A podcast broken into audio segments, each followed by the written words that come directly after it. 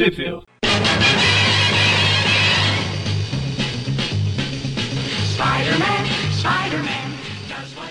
Bem-vindos a mais um Tip View Classic. Eu sou o Maurício E eu sou o Gustavo. e estamos aqui nós dois de novo para continuar aí a, a jornada cronológica do Homem-Aranha aqui nos Classics. Hoje comentando, comentaremos as edições Spider-Man 41 e 43. 41 a 43, né? Com 42 ali no meio.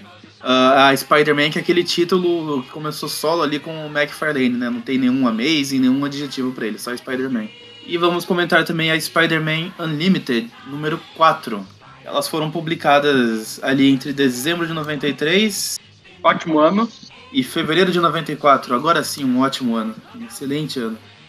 E Gustavo, diz aí, onde que elas saíram no Brasil? Pois bem, a, a Spider, as Spider-Man 41 a 43, elas saíram em lugar nenhum.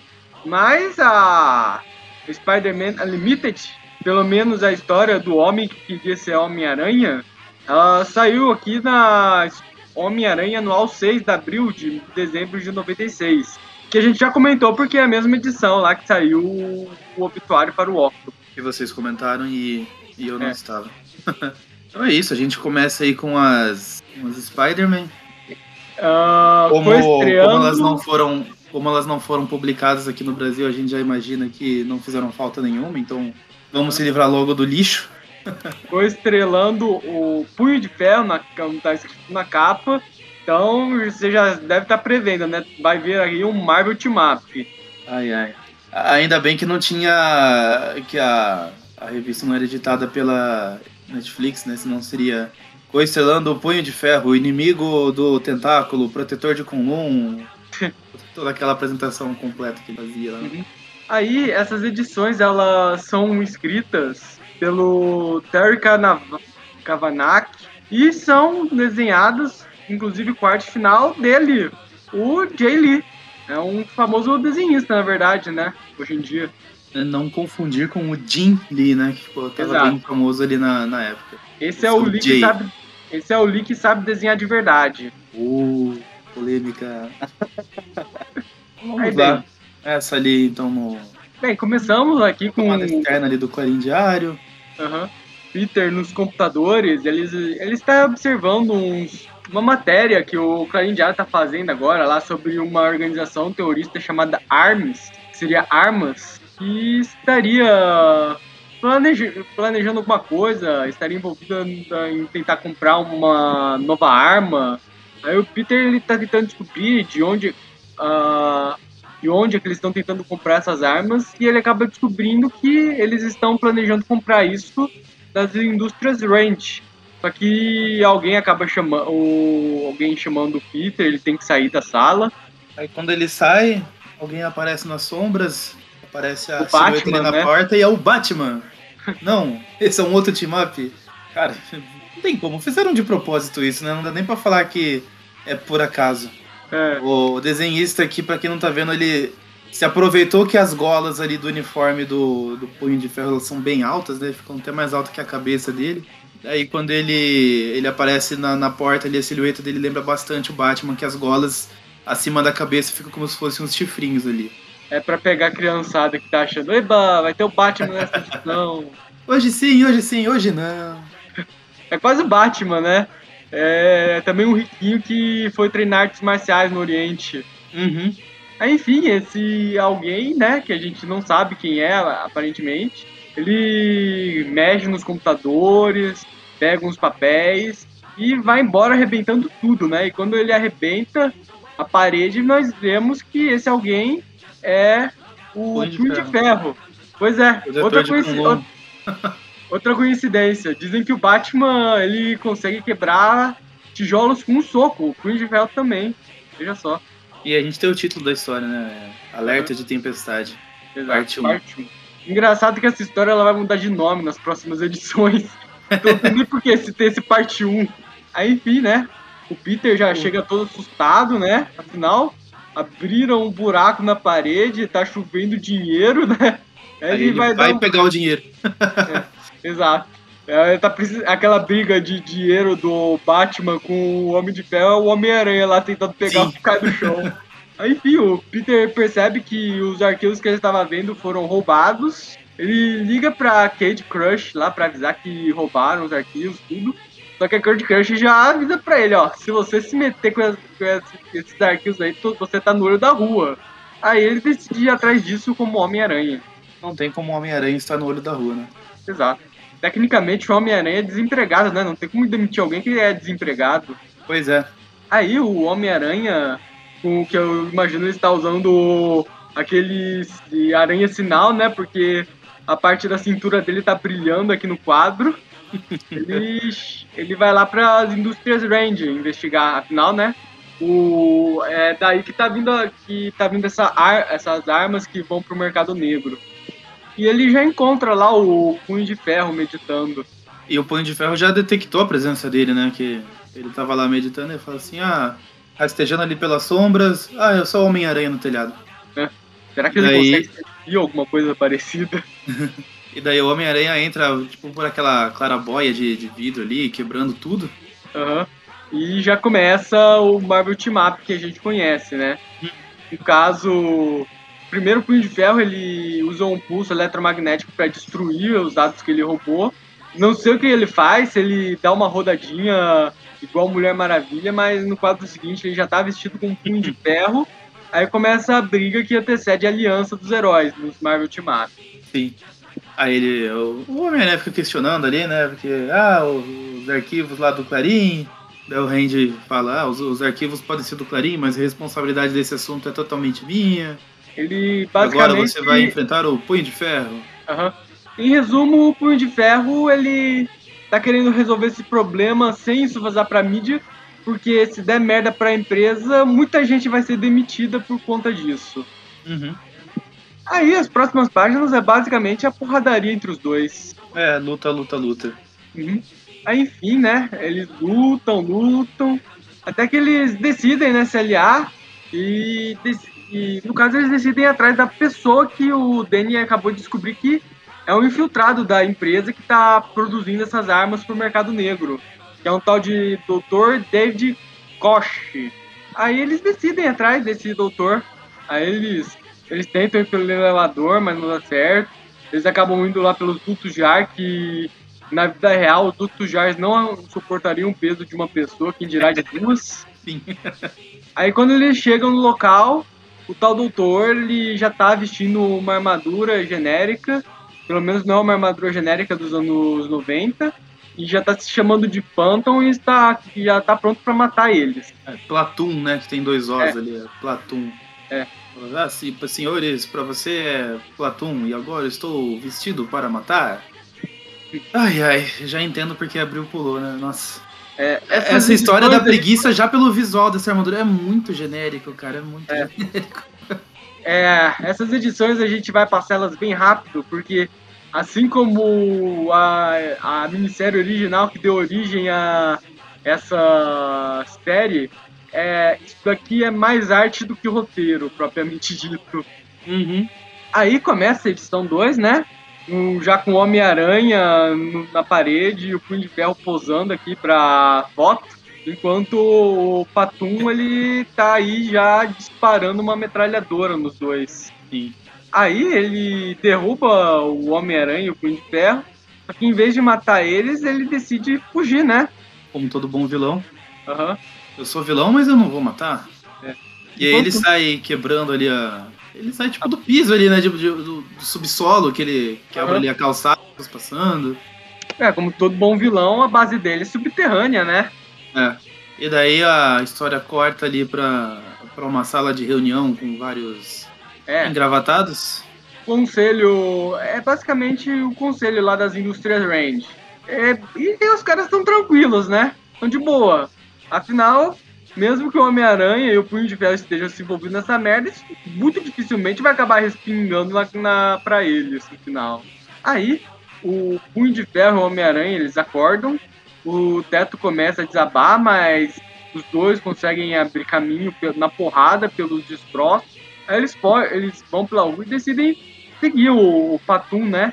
O Homem-Aranha, ele segue pela teia mesmo. Mas o Punho de Ferro, ele roubou uma moto. A moto era do tentáculo, então pode. É. Aí eles acabam chegando numa ponte onde o Fatum ele já tá fazendo um refém lá. Uma ponte bem sugestiva, né? A ponte do Brooklyn. Chega lá, o sentido do aranha já tá até tilintando. Infeliz... Só que olha só, o roteirista, em vez de botar o Peter pra lembrar de, da pessoa que ele obviamente lembraria numa situação dessas, ele só acaba lembrando do tio Ben e dos pais dele. Ah não, o, o Peter lembra do, do tio Ben e o Danny Rand ele lembra lá dos pais dele. Sim. Pra, pra aumentar a referência, o Patum ainda joga o refém da ponte. O Homem-Aranha consegue salvar, né? Ele não joga uma teia na pessoa, ele decide pegar ela com as mãos. Uhum. Sim, né? É, essa referência ficou muito, muito tosca, porque, que nem você falou, o Peter lembrou do tio Ben, e daí quando a, o, o Platão joga a pessoa da ponte, ele, ele vai salvar a pessoa e fala assim, não, de novo não, né? E daí, ok, mas por que, que você referenciou o tio Ben antes, então, né? Se a referência mais óbvia pra ter essa construção de cena era a Gwen. Pois é. Ficou estranho. É. Aí. O Platão jogando, jogando a pessoa ali só faltou fazer referência ao Duende Verde daí, né, do filme. Somos É. quem? Escolhemos ser? Escolha! E joga, né? Aí eles vão se balançar, eles sal, depois de salvar o refém, eles sobem lá pra tentar enfrentar o Patum, que ainda tem mais reféns. O cara, em vez de fugir, ele ficou lá na ponte, lá reunindo reféns esperando os heróis chegarem, aparentemente, né? Ele tava bem na dianteira deles antes. E ele pode voar. Ou seja, ele, é- ele deve ser bem rápido. Mas enfim, voltamos pro conselho de diretores, né? No caso, é o conselho, esse pessoal todo parece que eles estão discutindo aqui sobre essa organização Armas e parece que eles estão concorrendo com a, a- com a IMA. Aí eles estão, esses diretores estão pensando lá na melhor maneira de lucrar com essa situação. Uhum. Aí o Patum ele joga um batirangue aqui no, nos heróis. O- também joga um mini míssel, né? Isso, o Batirangue foi pro Homem-Aranha que desvia. Por sorte, eles não, não são daquele objeto que cortam até diamante, Aham. senão ele seria atingido por todos. Não, o não, míssil não vai. preocupe, o Homem-Aranha não tem nenhum diamante. O mini míssil daí vai lá na direção do, do Punho de Ferro, que também desvia. É, o punho de ferro desvia por, pelas, por baixo das pernas do Patum, enquanto o mini míssil acerta ele no peito. Uhum. Aí o Patum fica furioso, né? Já aponta ah, aos canhões laser dele lá no, nos defensas enquanto o Homem-Aranha fica na frente. Só que o punho de ferro começa, já dá uma rasteira nele por trás, né? Rasteira não, ele deu aquele golpe, sabe quando você chega por trás da pessoa e bate no joelho dela, que faz ela dar aquela quedinha pro lado, assim? Foi isso que ele fez, né? Acertou bem É. atrás do joelho ali. Aham, Por sorte, o Patum ele tem uns foguetes nas costas. Aí, enquanto tá correndo isso, o Homem-Aranha já tem tempo de fazer um paraquedas de teia lá pros outros defensas e joga ele. Saudades do paraquedas de teia, fazia tempo que não aparecia. Nem tanto. Ele- o Homem-Aranha ele usou no programa passado, no team-up com o Lagarto. Não, mas é, é porque assim, era um negócio que aparecia a cada duas páginas lá nos anos 60 e com o tempo foi ficando cada vez mais raro, né? Pois é, agora tivemos dois programas seguidos com paraquedas de teia. Só que enquanto o Homem-Aranha tá fazendo isso, o Punho de Ferro é jogado da ponte. O Homem de Ferro joga uma teia pra salvar ele, mas cai do pescoço. Não, calma, ele pula da ponte dessa vez e consegue O Homem de Ferro? ele. É o Punho de Ferro. Só que os dois ficam lá pendurados no cantinho da ponte. Aí chegou o Platão e fala: É, vida longa ao rei, e tira a mão do Homem-Aranha e joga ele pra cair no meio da manata. Ah, não. Não, é o Platum ele começa a derrubar um ácido lá por em cima deles, só que eles conseguem escapar. Aí ele sobe de novo na ponte. O Punho de Ferro começa a descer a porrada no Platum, o Homem-Aranha também. Eles quebram a armadura dele e o Platum acaba decidindo se jogar da ponte. Dessa vez o Homem-Aranha não tem a chance de quebrar o pescoço dele. Ele consegue acertar a água. E Só daí que- ele, ele chega lá embaixo e começa a atacar o terror no pessoal ali. É, uma- na verdade não é nem ele. É, são um monte de ciborgues que começam a aparecer lá pra fazer o te- pra implantar o terror lá no, no pessoal. Enquanto tudo isso está sendo registrado pela repórter gótica ali no, no canto da tela. É legal que o tinha um policial ali do lado dela, né? Que provavelmente ela chama pra entrevista alguma coisa, já tem uma mão robótica pegando ele pela cara, assim, e, e puxando. Fim dessa segunda parte. Vamos Tá. pra última parte. Ai, ai. Obrigado, Abril. Pois é. A repórter descabelada aqui está noticiando enquanto vários androides, né, vários phantoms estão atacando o pessoal nas ruas. Aí, enquanto isso acontece, várias pessoas come começaram a ligar para as indústrias Range para conseguir comprar esses, esses robôs, né? No caso, o pessoal da Arms que se infiltrou nas indústrias Range, na diretoria. Aí, só para informar, os primeiros que começam a ligar aqui começa com. Não, é, tá certo. Deixa eu só pegar o nome. Começa lá com o Slug, eu não lembro qual é o nome dele aqui no Brasil. É aquele cara que ele não é, não é músculo, é gordura, que é chefe de crime em Miami. E um cara lá de penta, do Pentágono. E a diretoria aí da Indústrias Range estão só comemorando, né? Que o preço das armaduras dos cyborgs que eles fizeram lá tá só aumentando. Enquanto isso, né, o Punho de Ferro e o Homem-Aranha, eles estão observando tudo, tudo lá de cima da ponte, daí eles Hã? eles pulam lá pro, pra batalha. O Homem-Aranha o Homem acaba tendo que salvar o Punho de Ferro, que acabou levando um tiro, né, durante a queda.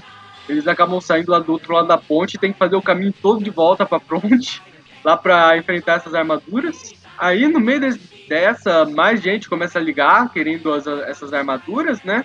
No caso, tem um, Arlo, um o, o Stat 9, não sei quem é esse, se liga. E o Shinobi-chan, que é o, na época era o líder lá do Clube do Inferno.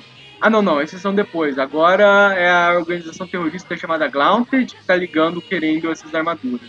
Depois é que, enquanto o Homem-Aranha e o Punho de Ferro estão aqui enfrentando esses robôs, Borgs aqui, é que esses aí que eu mencionei que começam a ligar para as indústrias Range para tentar pegar as armaduras. Só que a, coisa acaba falhando, né?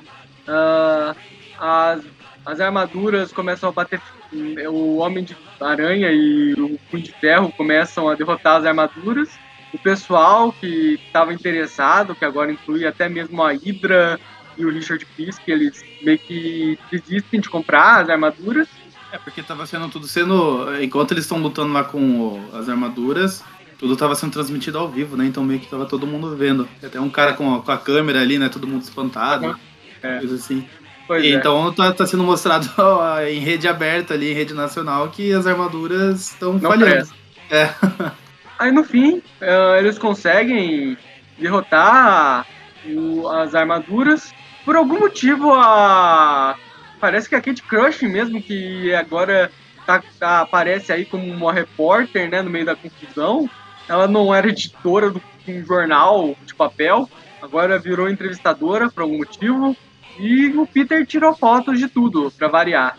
Esse negócio da Kate Cushing aí, uh, às vezes, como ela chegou com o microfone, pode ser tipo quando o repórter chega com o microfone lá, tudo pra gravar o que o cara tem a dizer e depois ele passa pro, pro escrito, né? É, é que normalmente Mas, é quando os repórteres faziam isso, eles já levavam um gravador mesmo, um microfone. Sim, sim. É, é, é, que o microfone que ela tá segurando é bem microfone de entrevista de TV mesmo, ele é redondinho tudo lá, mas. Uhum. Tô tentando passar esse pano pra história aí, porque. Tá difícil aí. É. aí, uh, enquanto ele, o Homem-Aranha e o Punho de Ferro refletem sobre a, o, o, a bizarrice que acabamos de resumir para vocês. Essa armas aí, eles são atacados e são cercados pela IMA que vai absorver essa organizaçãozinha sem vergonha para a organização deles. E, eu nossa, gostei, a, a eu gostei desse, dessa arte do, do último quadrinho aqui, Uhum. Aquela, aquele estilo de arte bem minimalista, que é como se fosse só a sombra das pessoas e eles estão de terno, então fica o contraste ali do, do branco e do preto, marcando a gravata e uhum. tudo. É, lembra muito a, aquele estilo de arte da introdução das meninas superpoderosas, sabe? Uhum. Então eu achei, achei legal. Aham. Caralho. Tô vendo aqui, ó, já tá no anúncio da próxima edição. Eles anunciando o Howard Mack como parte da equipe criativa regular desse título. Meu Deus do céu se soubessem o que aconteceu, ficariam enojados. É. Quem conhece o que o Howard Mack fez depois, né? Não, o pessoal do Trip View já conhece o que, que ele fez antes. Foi ele que autorizou aquela história lá do Venom com o Wolverine enfrentando o pesadelo. Bem, agora vamos falar de coisa boa, né? Fechamos esse arco, agora a gente vai lá pra Spider-Man Unlimited número 4. a história O Homem que Queria Ser o Homem-Aranha. Deixa eu ver um negócio nela aqui, rapidinho. Essas historinhas aí a gente vai poder comentar mais. É, são Limited aqui, ela tem uh, três histórias, né? Uhum. Um, duas bem grandonas e uma bem ah. curtinha.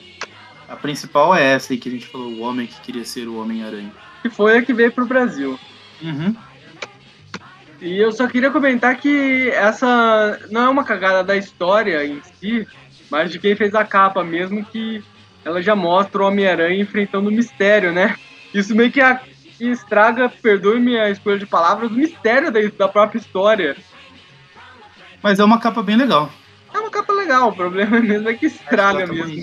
Eu sou suspeito porque eu, eu gosto do mistério, né? Começar a primeira história, ó, o homem que queria ser Homem-Aranha. Homem que seria Homem-Aranha, né? A edição começa como a, a história é escrita pelo Tom DeFalco, então você já sabe que vem coisa boa aí. Desenhada pelo Ron Lin, com arte final do Hannah Milgrom e Williams. Só tá o nome Williams aqui, eu não sei qual é o primeiro ou o segundo nome dele. Provavelmente deve ser que nem a Beyoncé. Mas enfim, a edição começa aqui como. É o começo de praxe, né? De toda história.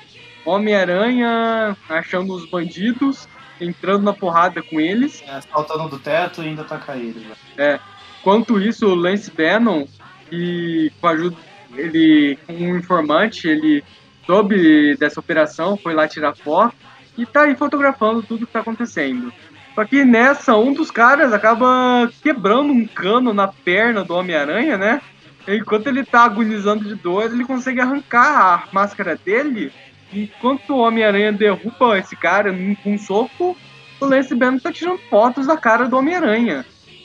Aí, enquanto o Homem-Aranha vai embora, o Lance Bannon tá feliz da vida, né? Afinal, conseguiu um furo de reportagem. Uhum.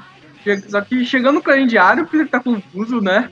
Porque, veja só, o cara que o Lance Bannon ele fotografou vestido de Homem-Aranha não era o Peter. Então o Peter não sabe o que, está acontecendo.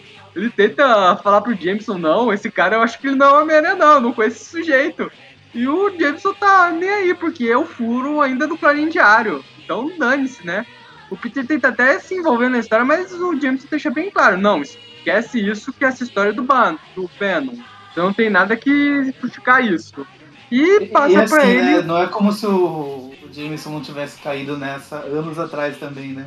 É, o Jameson ter é um... aprendido alguma coisa antes, se menos esperar um pouco para confirmar as fontes, né?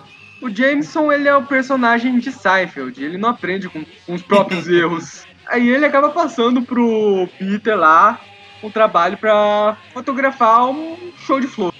O Peter, obviamente, tá meio puto com isso, mas ele já tem meio que um plano para lidar com isso. Aí, né, enquanto ele tá aí fotografando a exposição de flores aí, o... o Aranha Móvel? É, o novo Aranha Móvel, né, a... que agora é uma van, aparece aí com esse Homem-Aranha falso aí, desfilando pro pessoal, revelando que...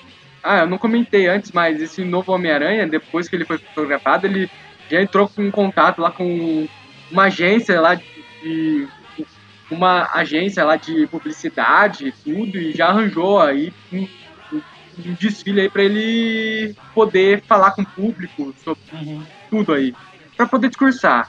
Aí esse é o discurso dele. Ele, ele chega tá lá falando... todo de, cheio de conversa, né? Tipo, ah, oi pessoal, obrigado aí pela presença, pode me chamar de Phil. Eu não vou dizer meu sobrenome porque eu quero uh, garantir a segurança blá blá blá. Eu sou um uhum. cara normal, ele deixa bem claro que ele não é um mutante, né? É.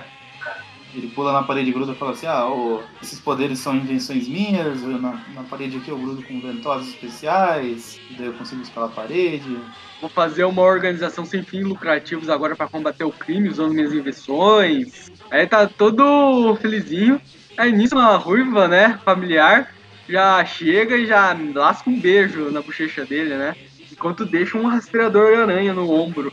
E daí parte lá pro Peter já pensando, ah, se a Mary uhum. conseguiu pro rastreador, vai ser fácil um pouco. Aí a gente vê o falso Homem-Aranha da van. É, ele lá, tá conversando lá com o benfeitor dele, né? Que todos já sabemos pela capa quem é, mas vamos fingir que ainda não sabemos quem é por enquanto, né? Uhum. Só que É enquanto como o se a Homem-Aranha. silhueta dele ali no fundo escondesse muito também. Uhum. E esse alguém percebe que o nosso falso Homem-Aranha ele tem um rastreador aranha com ele. E ele consegue destruir o rastreador usando uma varetinha. E isso ainda causa uma puta dor de cabeça no Homem-Aranha que já quase se arrebenta no chão. Enquanto a Van, ela, ela, ela some lá no meio da fumaça. No caso, ela sai uma fumaça, a Van se transforma em outro veículo e sai lá do prédio. Normalmente o Homem-Aranha acaba perdendo o rastro. Aí temos a capa né, da matéria do Clarim Diário. Apenas um cara chamado Joe, não quer dizer, apenas um cara chamado Phil, Phil. E olha o azar do Peter. O Clarim Diário, quando para de pegar no pé do Homem-Aranha, só porque é um Homem-Aranha falso, né? Porque, tá tudo, porque o Clarim Diário tá toda cheio de elogios lá pro, pra esse Homem-Aranha. O cara ainda tá fazendo uma fortuna aí com merchandising, com brinquedos. O Peter tá, tá lamentando aqui, falando: caramba, ele já até assinou contrato com a indústria de brinquedos, software. Ah, falando até em desenho animado. E que se você se colocar no contexto ali da época, fevereiro de 94, ali pro final do ano já ia sair, né, a nova série. Não a nova série animada, que a nova série animada é 3D, né? Mas a nova série animada do Homem-Aranha naquela época, era nova naquela época. pois que é, é. o clássico desenho do Homem-Aranha dos anos 90 aí que todo mundo adora. A Mary Jane até questiona, né? Se o Peter ele tá zangado com o cara porque ele tá explorando a identidade dele, ou se ele tá zangado porque o cara é mais bem sucedido que o próprio Peter nisso. Aí, enfim, né? O cara. Voltamos lá pro cara comemorando o sucesso do planos deles, né? Todo o merchandising de Homem-Aranha aí, brinquedos, quadros, jogos. Enquanto a pessoa. boneco, dente. O benfeitor dele aí, ó, já começa a arrebentar um brinquedo do Homem-Aranha, falando que o verdadeiro objetivo dele ainda não foi alcançado. E agora, já pela luva, já podemos dizer, né, com propriedade, que esse benfeitor dele é um mistério. Uhum. E daí corta pro dia seguinte lá, ó, ele num, num palanque ali, meio que inaugurando a instituição lá do A fundação. dele. Aham. O cara, o JJ Jameson ainda tenta descer um pouco o, ca- o cacete nele, né? Só que o cara decide chamar o Jonah pra fazer parte dessa fundação e o, bigode ele não precisa duas vezes antes de aceitar. Isso, o, o fato desse Homem-Aranha falso estar se dando bem com o Jameson é a gota d'água pro Homem-Aranha de verdade, que já desce na multidão furioso. Só que o falso Homem-Aranha acusa ele de ser o farsante e a multidão, que até poucos dias atrás era contra o Homem-Aranha, o Homem-Aranha por conta do Clarim Diário, já quer defender a honra do seu herói. Realmente o Peter ele é, azara, é muito azarado, né? E eu não sei como que tá aí no, no original que você tá acompanhando, mas aqui ele já chega pros dois falando assim: Chega, vocês foram longe demais, vocês dois são mais ridículos que o Busy Butthead. E aqui, caso o pessoal não conheça, é um desenho que passava na MTV. Não, é- época dos anos 90. Não, tem essa piada no original sim. É o Beavis e o Butthead. Uhum. E daí todo mundo fica, nossa, quem pode ser esse Homem-Aranha? Daí o farsante fica, ah, é óbvio, é um dos meus inimigos tentando me desacreditar. A multidão já cai na porrada, né? O Lance Bellons tá tirando fotos da confusão. E o Homem-Aranha acaba tendo que fugir de lá correndo. Aí, vemos, vamos pro Peter totalmente frustrado, né, com o que aconteceu. Mas ele decide que ele vai mostrar pra esse farsante quem é um verdadeiro Homem-Aranha, né? Enquanto o farsante tá aí, ó, se gabando da vitória que ele teve por cima do original lá. Embora o benfeitor dele, o mistério, aqui já avise a ele pra não subestimar o Homem-Aranha. Uhum. Aí cortamos pro apartamento, né? A Mary Jane tentando animar o Peter, que não tá nem um pouco feliz com essa situação, né? E ele acaba pedindo a ajuda de um repórter mais experiente, né? Pra ver o que, pode acontecer, o que ele pode fazer. E ele vai pedir ajuda lá pra única pessoa que vai acreditar que o Peter não é o Homem-Aranha, que é o Ben Urich, né? Que, pra quem não sabe, eu acho que é, nessa época ele já tinha descoberto que o Peter Parker e o Homem-Aranha eram a mesma pessoa. Aí ele, o, o Ben, ele comenta lá que o Lance ele anda recebendo muitas dicas, né, sobre as ações desse Homem-Aranha de algum um informante. E isso acaba dando uma ideia pro Peter. Aí cortamos, né, pro Venom e o informante dele indo assistir um assalto que está sendo impedido pelo Homem-Aranha, enquanto o próprio Lance fica tirando foto. Só que lá longe, o Homem-Aranha observa tudo. E, acaba, e, ele acaba seguindo lá o, tanto o Homem-Aranha falso quanto o informante, que vão embora juntos, né, depois de enganar o Lance. E aí sim, vemos aqui, olha que saudades, o, o Sinal Aranha. O Homem-Aranha acaba chamando a atenção deles com o Sinal Aranha. Fazia tempo que eu não via ele. Sim. Primeiro paraquedas não, de teia, agora... recentemente aqui, mas eu não vou lembrar exatamente em qual episódio. É. Mas tava, tinham retomado também. Uhum. Primeiro paraquedas de teia, agora é o Aranha Sinal. Aí o Homem-Aranha, ele vai confrontar esses dois, né? Só que aí ele é atacado pelo mistério. E revela que, que já começa a se gabar, né, do plano dele para ganhar dinheiro com merchandising. Só que isso não é tudo. Ele acaba fazendo ele acaba atacando o Homem-Aranha lá com um bonequinho. Como é mesmo o nome? Aqueles bonecos cabeçudos que estão na moda hoje em dia? É, Funko Pop. É, ele ataca o Homem-Aranha com um Funko, um Funko do Homem-Aranha gigante, depois com uma aranha mecânica. Só que o Homem-Aranha derrota eles facilmente, né? E já desce a, já derruba o mistério com um soco só, quebrando, obviamente, o aquário dele, né? Não, não é. O, é, jeito, o jeito clássico de derrotar um mistério. Exato. No Homem-Aranha ele não derrotou o mistério até ele quebrar o, o aquário dele no soco. Nisso o informante tenta fugir, mas o Peter amarra ele com teia e o Homem-Aranha falso decide encarar o verdadeiro uma porrada. E, não e acaba sendo com... derrotado com um peteleco, né? É, não foi nem com um soco, foi com um dedo.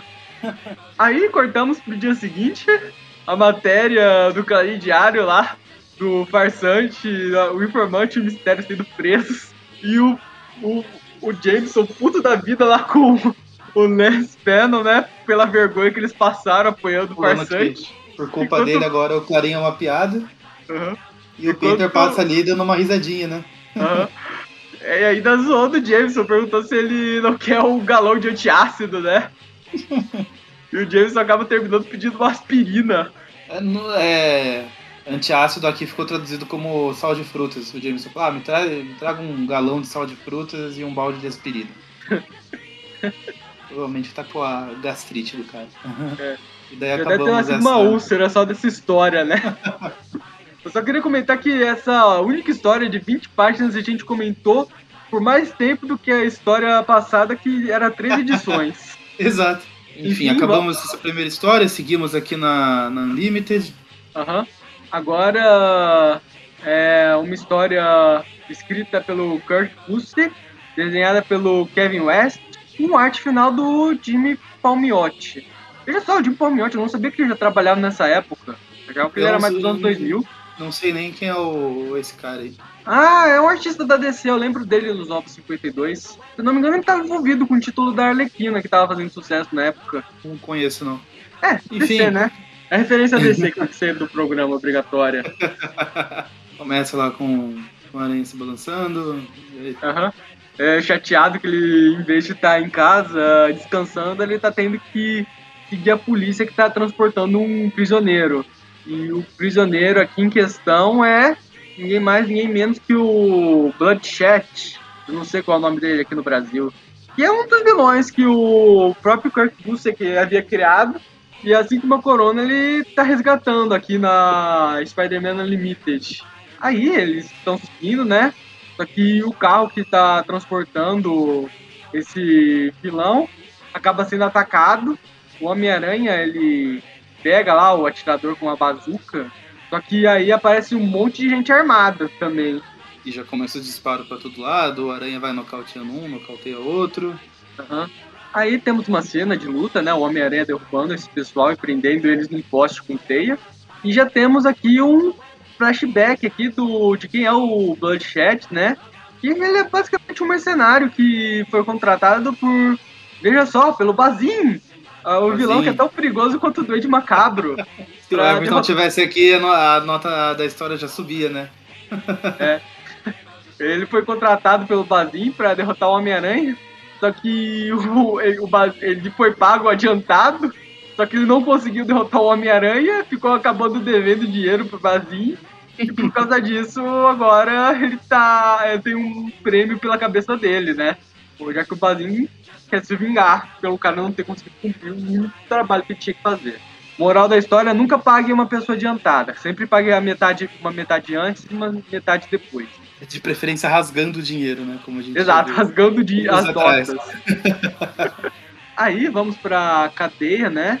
O, onde já descobrimos aqui que o, o Bazin ele morreu, só que um cara chamado Nico, eu fico imaginando se ele também é tão perigoso quanto o Doente Macabro, ele assumiu o império criminoso do Bazin e decidiu continuar, continuar deixando, deixar o nome dele, o, a cabeça do Bloodshed a prêmio ainda. Aí, enfim, voltamos pro presente. A polícia acaba levando lá o Bloodshed, já com o Homem-Aranha, lá para um hotel, onde lá eles encontram lá a roupa do Bloodshed e um convite dele para encontrar para resolver as coisas. Ele só informa lá que ele vai estar esperando, o Nico ele informa só que ele vai estar esperando ele onde o Paul, o Paul vive, vive esses, esses dias. Obviamente ninguém sabe além do próprio Bloodshed. Aí chega o serviço de quarto, né? A polícia obviamente está desconfiada, né? Afinal já teve uma tentativa de assassinato aquele dia mesmo. O, o serviço de quarto que é feito ali pelo riquinho rico, né? Aham. Uhum. Daí o cara começa a ver se veneno nas coisas. Aham.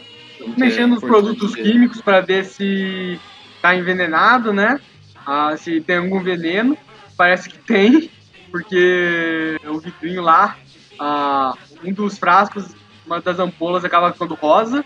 É, e só aí eles percebem lá que o Bloodshot estava muito tempo no banheiro. Eles ouvem o barulho, invadem lá e o cara já se mandou com a roupa dele quebrando a parede ali do, do banheiro. Exato. Primeiro punho de ferro, agora o Bloodshed. É. Aí o, o próprio Bloodshed também já se livra do rastreador aranha que o Homem-Aranha tinha deixado nele. E os caras decidem pedir ajuda do Homem-Aranha para ir atrás do Bloodshed antes que aconteça alguma coisa. Enquanto isso, o Peter ele ainda dá, tem tempo de voltar para casa, encontrar Mary Jane. Contar o que aconteceu. Uhum. Enquanto isso, aqui uma conversa para tentar descobrir sobre quem é esse tal de Paul e para tentar descobrir onde é que o Bloodjet está indo. E ela consegue lá descobrir um endereço pro Peter lá.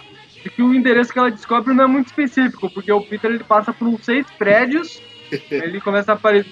Tem vários prédios, só que nenhum deles é o certo ainda.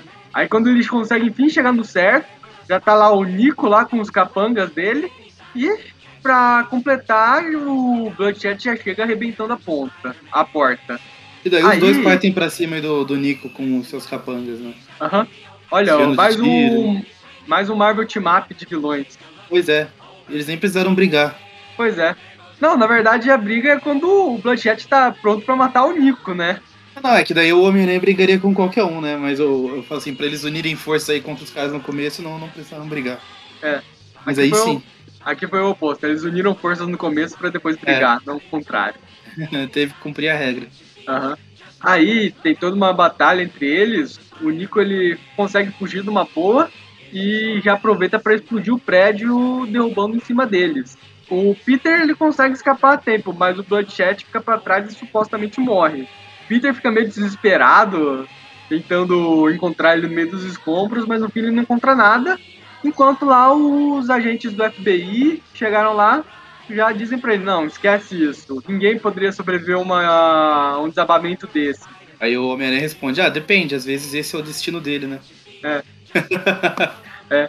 Aí um dos bombeiros já informa lá que, me, que eles vão trabalhar nisso, mas ainda assim vai levar dias né, até escavar tudo e poder achar o corpo.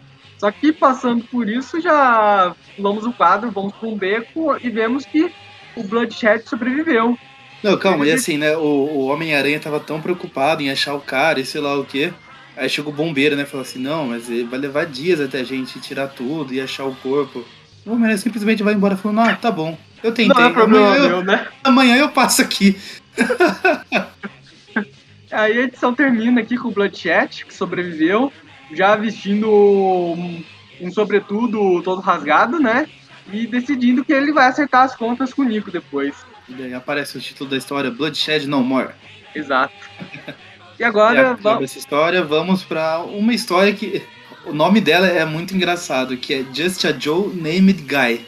Pra quem não conhece a referência, essa é a referência à mesa Spider-Man 38 lá da um cara, um, apenas um cara chamado Joe.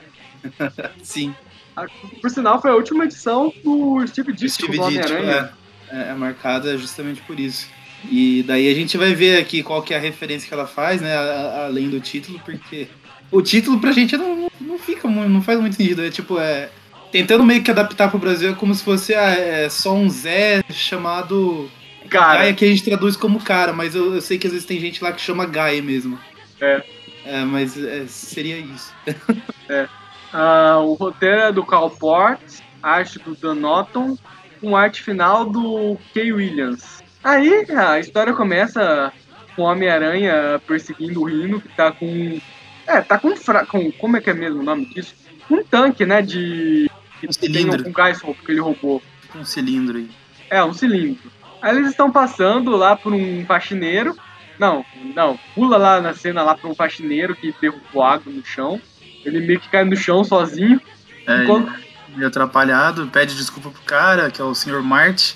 Uhum, O cara fala, ah, relaxa, Guy. Como se o nome dele fosse Guy mesmo. aham. Exato. A água derramada é o menor dos nossos problemas. É, eles estão lá basicamente no orfanato, que esse guy ele cresceu e agora tá trabalhando, né? Aí, enquanto eles estão aí conversando, aparece o Rino quebrando a parede. Um dos destroços já voa pra cabeça do Guy. E o, e o cilindro ele acaba meio que quebrando e começa a vazar o gás dele. E o gás acaba acertando esse Guy e ele vira uma espécie de Hulk careca e amarelo. A estatueta do Oscar, inclusive. Aham. é a estatueta do Oscar depois de tomar muitos esteroides. É o. Como é que chama? O, o Magma. Uhum. Lembra bastante O- também. O, o Joe chamado cara, ele já acha que quem fez essa. quem causou essa confusão foi ele. O Homem-Aranha tenta segurar, né? O sujeito. Só que o sujeito já derruba o Homem-Aranha e decide ir atrás do Rino. O, aí o Joe chamado cara decide confrontar o Rino, que ele tava destruindo lá o orfanato. O Rino tá pensando, já pensando lá do cilindro, provavelmente tá mais leve. Aí ele perce- percebe que o cara tá chamando ele pra briga, já joga o cilindro pra um canto e já avança pra cima. Aí enquanto o Homem-Aranha já tá pensando, meu Deus, lá vou eu tento me meter nessa briga desses dois idiotas. Enquanto isso, né, no orfanato, nós descobrimos que o lugar vai fechar, eles não têm dinheiro e que só um ato de Deus poderia salvar esse lugar. E eis que o ato de Deus aparece quebrando a parede, que é o, o Joe chamado cara e o Rino descendo a porrada um no outro, quebrando tudo. Aí o Homem-Aranha consegue derrubar os dois, jogar os dois pro lado.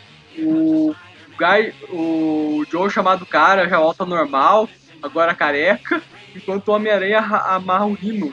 E aí descobrimos lá que o orfanato vai agora vai ter dinheiro para ser reconstruído, porque eles vão ganhar muito dinheiro processando o Rino por isso. E por causa do seguro também, né? Exato. E o seguro? É, na verdade, a, é, a companhia vai estar processando o Rino. Aí acaba a edição. E é isso, essa é a história do, do Zé chamado cara. Agora eu acho que as notas, né? Ah, vamos às, às notas. Vamos primeiro pra edição que vai jogar a nota desse programa pra baixo, né? São as Spider-Man. A primeira edição, as primeiras edições, a da Spider-Man, é uma historinha bem fraquinha mesmo, típico team-up. Acho que a única coisa que salva nela um pouco mais seria a própria arte, né? E nem chega a ser o Jay Lee no auge. Então não salva tanto assim. Então, para essas edições, são, é bem pouca coisa, não acontece quase nada, é pura porradaria e uh, team-up de herói e vilão. Eu vou dar uma nota 5. Agora, as três histórias da Unlimited. A primeira da do Homem-Aranha, ela é bem divertida, né? Ela mostra bem como o Peter é azarado, porque qualquer um que se chame de Homem-Aranha vai ser melhor Homem-Aranha que ele. No caso, na parte do merchandising, né? Em, ganhar, em conseguir fazer dinheiro com isso. Mostra que o Peter ele só não tá ganhando dinheiro como Homem-Aranha porque é trouxa. Mas é bem legal as edições. O meu único defeito que eu dou pra elas mesmo é a parte do mistério lá sobre quem é o, era o benfeitor do falso Homem-Aranha, né?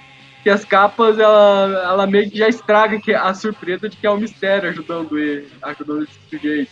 Então, pra ela, eu dou uma nota 8,5. A história do Bloodshot, essa é bem qualquer coisa também. O roteiro, a arte não são ruins, mas também não são tão bons. É bem na média mesmo, vou dar um 7. E a historinha do Rino é curtinha, mas é divertida também, então também vai um 7. Será que vai dar nota pra ela também, né? Tão curtinha, às vezes eu acho que nem precisa dar nota pra essa do Rino. De deixei o 7 aqui. Boa. Terminar de organizar aqui. Já anotei todas as suas. E. Ah, beleza, vamos lá. Cara, a primeira história é bem fraca, bem, bem fraca mesmo. Gostei. Eu ia. No, no, momento eu ia falar até lá que a arte tava legal, porque ela tava bem naquele traço noventista, bem bacana, só que eu acho que a arte final deixou tudo muito sujo. E isso para mim acabou não sendo muito legal, apesar de que dependendo assim, de como é feito, eu até curto a arte um pouco mais suja, um pouco mais detalhada, assim, com rachura e tudo. Mas ali para mim ficou de um jeito que, no geral, eu comecei gostando, mas depois me incomodou um pouco. Tô tentando falar da arte porque roteiro não, não tem nada, se for ver. É, três páginas para saber que tem uma organização que está contrabandeando arma e duas páginas para fazer a conclusão depois. E o resto disso é só uma porradaria bem, bem fajuta, até não é uma luta muito legal de acompanhar não lá com o, o Platum. Tem um visual genérico, mas enfim. É, eu vou dar nota 4. A do Mistério eu achei bem legal. É, plano clássico do Mistério, né? Ele começou assim também, se passando por Homem-Aranha, e agora ele tentou jogar essa responsabilidade para outra pessoa, mas. Passou o manto ainda... de farsante pra frente, né? É, pois é, mas ainda assim, é, é mistério clássico isso aí, e, e na hora que o Aranha vai enfrentar eles lá, que tá cheio de bonecos e merchandising ali no, na, na sala, e ele começa a atacar o Homem-Aranha com o próprio merchandising lá, eu achei, achei bom, é o mistério é esse vilão que, tipo, não, não dá pra você levar ele tão a sério assim. Ele tem esse lado cômico, esse lado mais. Galhofa. É, mais galhofa mesmo, né? Dá, dá pra puxar um pouquinho mais de humor com ele. Foi muito bom. Eu, eu vou acompanhar você no 8,5, apesar de, assim, eu não ter achado que eu, eles entregarem ó, ó, o suspense, só vai, só pra não falar o mistério. Eles é, não segurarem tanto assim o suspense logo de início, não, não é um problema para mim, porque Uh, o lance do mistério eu acho que nunca é ser o, uh, uma incógnita pro leitor, é pros personagens que estão envolvidos ali na história, né? Até porque eu acho que você sabendo desde o começo o que é o mistério e que tá por trás de tudo, deixa até a, situação mais cômica ainda pra, pra gente que tá lendo. Então para mim não foi um problema, só não dou uma nota maior mesmo porque não é essa história é, de explodir cabeças assim, nem nada, né? É o arroz feijão básico ali de uma história com um mistério. A do Bloodshed eu achei bem, bem qualquer coisa também. Tenho muito o que falar dela. A não ser que as artes estavam legal. A arte na Unlimited, no modo geral, tá bem legal. Então, do Bloodshed eu vou deixar ela com. Eu ia dizer que ela não fede nem cheira, e normalmente quando é assim eu dou nota 5 pra história, porque ela fica ali bem mediana mesmo. Mas como eu achei ela um pouquinho mais pendendo pro chato, eu vou deixar ela com a nota 4,5. Um pouquinho abaixo de 5. e a do, do Guy do Joe Name de Guy, o Zé chamado cara aí. É legalzinha também, não, não acrescenta muita coisa, mas também não, não ofende nem nada. É, é, só historinha assim para preencher página e ainda assim ela é, é, divertidinha de ler, né? Mas pelo, pelo absurdo também, pelo, pelo cômico dela aí. É, é tão cômica que já começa com uma piada no, no título ali da, da história, né? E tudo se resolve de maneira muito fácil. Ele e o Rino quebram a parede do lugar, é lugar, puxa, a gente tava falindo, mas agora o seguro vai cobrir tudo, de boa, a gente consegue seguir. Bom seria se se resolvesse sim. Uh, vou acompanhar você na nota também, nota 7. É, que pra mim, quando a história não faz nem cheiro, normalmente eu já dou um 7 pra ela. É, eu deixo ela no 5, que é o mediano, mediano mesmo. Tá. E aí, a gente tem o, o arco ali com o punho de ferro com a média 4,5 a história do, do mistério com a média 8,5. A do Bloodshed ficou com 5,7. Daí a gente arredonda pra cima ou pra baixo? Ah, é, pra cima, pra né? Cima. É, vai ser pra cima. Ficou com nota 6. E a do Guy vai ficar com uma média 7. Aí teremos um programa uma média 6,5. É isso. Já, já vi piores. É. Ah, passou de ano, né? teve que fazer recuperação, Passou, mas passou de ano. Passou de ano, passou de ano, sim. Passou, passou tranquilo, dependendo do, do, do critério da escola. Bom, e agora, antes da gente encerrar o programa, tem aí, o- como você já sabe, os recadinhos finais do Everton. Fala aí, Everton. Então, esse foi o programa de hoje. Caso você queira continuar acompanhando nosso trabalho, o site Aracnofan. Toda quarta-feira tem o TV Classic, que comentamos as histórias clássicas do Homem-Aranha. E na sexta-feira eh, a gente comenta as histórias atuais, que estão saindo eh, pela Panini, né? No Brasil, eh, nos dias de hoje. Fora isso, na última semana do mês tem o podcast, em que comentamos assuntos gerais mais fechados, né? Focados em algum personagem, alguma, algum arco específico, algum roteirista, filme, jogo, etc. Em mais de 100 episódios, procure aí. Além disso, redes sociais, Facebook, YouTube, Instagram e Twitter, todos eram aqui no fã, fácil de encontrar. Nós postamos coisas lá também. Tem o grupo no Facebook, que o pessoal fica debatendo lá discutindo. E o grupo no WhatsApp, que é só pedir para participar lá no grupo do Facebook, que o pessoal manda um convite para o grupo do WhatsApp. Quem quiser ajudar com algum valor financeiro, tem o Padrim.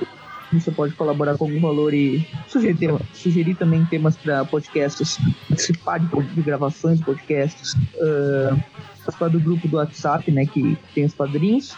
E, além disso, participar de alguns sorteios que tem de vez em quando. Fora isso, se não puder, né, co- contribuir com algum valor financeiro, pelo menos apresente o programa para alguém que gosta de Homem-Aranha, gosta de alguma história aí em específico, provavelmente a gente já tenha comentado dela, né, em algum momento, se a gente viu, se viu o Classic Podcast. Então, dito isso, ficamos por aqui. Até o próximo programa e falou! Falou. e o que ela disse me deixou zangado. Deixe de tolice, já tenho namorado. Fui à casa dela e lhe falei então. Para essa história quero explicação. Quando olhei pro lado, eu perdi a fala. Descobri um cara que tinha minha cara e até seu nome era igual ao meu. Um era demais, eu sei não era eu. E na confusão, meu broto desmaiou e sem solução. O caso ficou meio atrapalhado, meio descontente.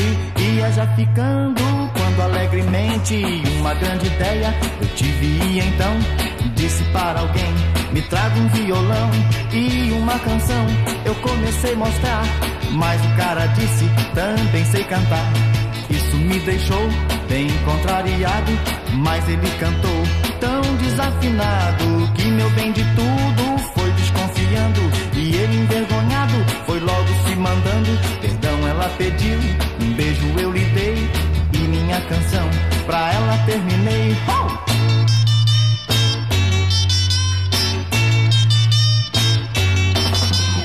Uma grande ideia eu tive e então disse para alguém: Me traga um violão e uma canção. Eu comecei a mostrar, mas o cara disse: Eu também sei cantar.